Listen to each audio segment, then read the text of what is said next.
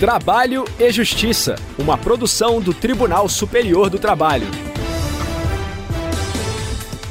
Olá, eu sou Anderson Conrado e você acompanha agora as principais notícias da Justiça do Trabalho. Quem abre o nosso programa é a repórter Samanta Flor de Brasília. Mantida a revelia de empresa que não apresentou defesa após a audiência ser cancelada na pandemia. Hoje também temos entrevista. O nosso convidado é o coordenador nacional da Comissão Nacional de Efetividade da Execução Trabalhista e ministro do Tribunal Superior do Trabalho, Cláudio Brandão. Ele vai nos contar como estão os preparativos para a 12ª edição da Semana Nacional da Execução Trabalhista. Você confere tudo isso agora, pois o programa já está no ar. Um caso que envolve uma empresa de segurança de São Paulo condenada à revelia foi julgado pelo Tribunal Superior do Trabalho.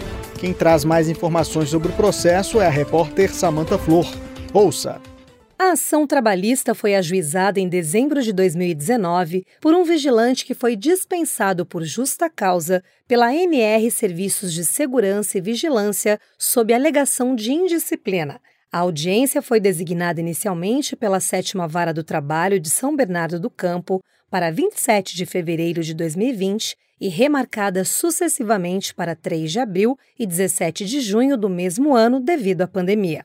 Em seguida, foi determinado que o processo tramitasse pelo processo judicial eletrônico. O juízo dispensou a realização de audiência e permitiu que a diligência ocorresse por meio de videoconferência. Foi definido também o prazo de 15 dias para que a empresa apresentasse a contestação. Como a ANS não se manifestou, foi decretada a revelia, quando o réu é comunicado oficialmente do processo e não se defende, e a justa causa foi afastada. A empresa recorreu ao Tribunal Regional do Trabalho da Segunda Região em São Paulo, alegando que foi condenada sem que fosse realizada audiência que lhe desse oportunidade de tentar uma conciliação, apresentar defesa e produzir provas. Contudo, o TRT concluiu que não há ilegalidade em fixar prazo para apresentação de defesa. A decisão considerou, ainda, que a empresa estava habilitada no processo desde janeiro de 2020 e não havia contestado o feito. O caso chegou ao Tribunal Superior do Trabalho. O relator na terceira turma, ministro José Roberto Pimenta, considerou que o conjunto de medidas processuais determinado pelo juízo de primeiro grau foi proporcional e justificado. A sentença estava de acordo com o ato 11 de 2020 da Corregedoria Geral da Justiça do Trabalho, que regulamentou prazos processuais em razão da pandemia de Covid-19. Outro ponto destacado pelo relator foi que a empresa, regularmente intimada da aplicação excepcional do prazo para contestação de 15 dias, silenciou a respeito sem pedir a realização de audiência por videoconferência. Na avaliação do relator, nessa circunstância, o reconhecimento de revelia e a respectiva penalidade de confissão imposta à empregadora não caracterizam cerceamento do direito de defesa. A decisão foi unânime. Entrevista.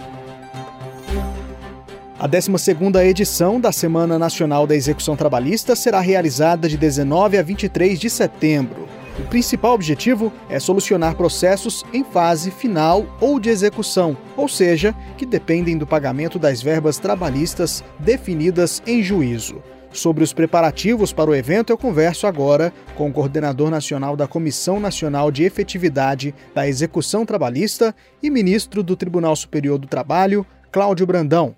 Muito obrigado por aceitar nosso convite, ministro. Prazer é meu estar aqui conversando sobre esse importante evento que o Tribunal realiza anualmente, a 12ª versão da Semana Nacional de Efetividade e Execução Trabalhista. Com o slogan Na cara do gol, vire o jogo e finalize seu processo, a campanha deste ano traz no lema e na identidade visual referências à Copa do Mundo de Futebol, que será realizada em novembro e dezembro no Catar. Ministro, a ideia é justamente estimular as partes que estão muito perto de concluir as ações trabalhistas a agir, certo? A marcarem o gol. É, sem dúvida. Esse ano, com a coincidência da semana com o ano de Copa do Mundo, a equipe de comunicação do Tribunal e do Conselho achou por bem unir os dois grandes eventos. Né? Um evento mundial, que é a Copa do Mundo, e o futebol, enfim, o desporto sempre desperta a atenção do Brasil como um todo. Então, se aproveitou esse momento para chamar a atenção para que não se preste atenção apenas no jogo, mas também no processo, que não deixa de ser uma disputa judicial, para que tenha oportunidade a parte devedora, enfim, de procurar a nossa justiça para, enfim, quitar o seu débito e resolver o processo que se encontra na fase mais difícil, que é a fase de execução. Ministro, e como estão os preparativos para a Semana Nacional da Execução Trabalhista?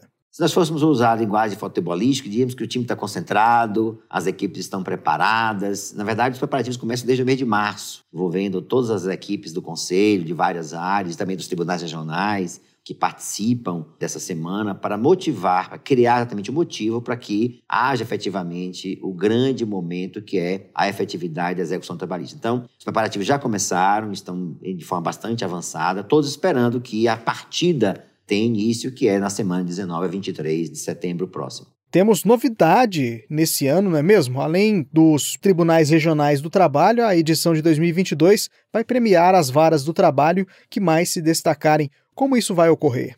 Essa foi uma novidade, de fato, esse ano, porque já temos a classificação dos tribunais em primeiro, segundo e terceiro lugares, de acordo com o porte de cada tribunal. Mas este ano a Comissão Nacional resolveu também estender essa premiação para as varas do trabalho. Aquelas que mais se destacarem também serão premiadas aqui pelo Conselho Superior. Isso foi uma maneira de incentivar a participação dos colegas de primeiro grau, das equipes de execução das varas, a atuarem, já o fazem com muita dedicação, mas dedicarem um tempo ainda maior uma atenção ainda maior para os processos de execução. Nós sabemos que a execução é uma fase do processo que uma série de incidentes processuais nem sempre é fácil de serem resolvidos, mas com o empenho e dedicação de todos aqueles que estão envolvidos nesse grande programa institucional do tribunal, que é a semana de execução, certamente os resultados serão bastante promissores. Ministro, por que a fase de execução ainda é a mais desafiadora do processo e o que pode ser feito para acelerar a conclusão das ações? Eu sempre digo, e essa é uma mensagem que eu sempre passo nessa semana, que nós temos dois tipos de devedor.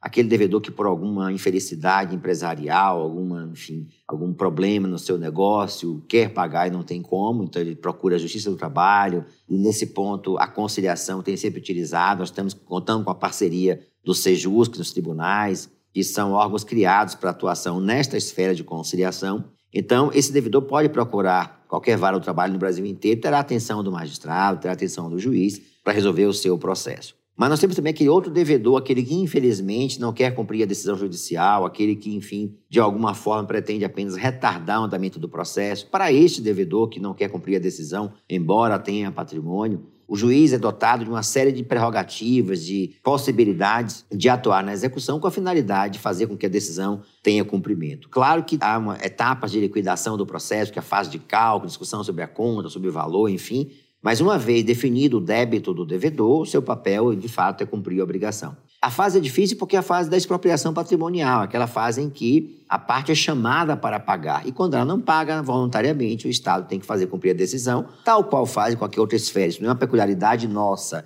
Isso acontece em qualquer processo judicial. Se a parte não cumpre a decisão, cabe ao Estado brasileiro fazer com que ela seja cumprida. Ministro, como conciliar um processo durante a Semana Nacional da Execução Trabalhista?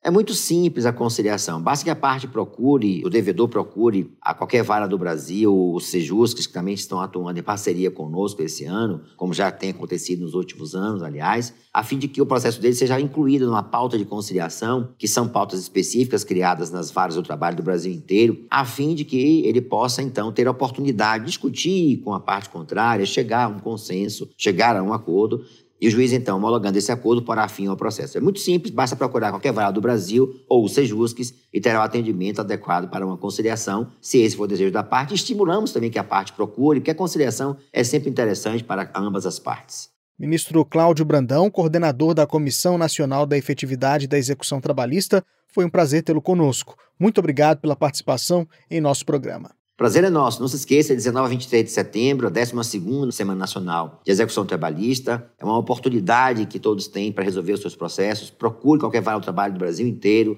os sejuscos ou os tribunais, e haverá sempre alguém pronto para lhe atender resolver as suas pendências conosco. Um grande abraço. A edição de hoje acaba aqui. Muito obrigado pela audiência.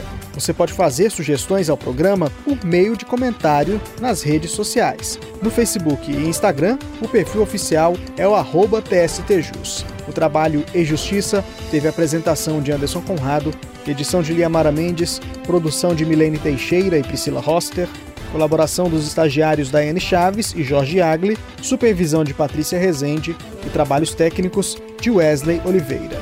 O programa é uma produção da Rádio TST sob a coordenação de Ana Carolina Brito e a supervisão geral da Secretaria de Comunicação Social do Tribunal Superior do Trabalho. Até amanhã. Tchau. Trabalho e Justiça, uma produção do Tribunal Superior do Trabalho.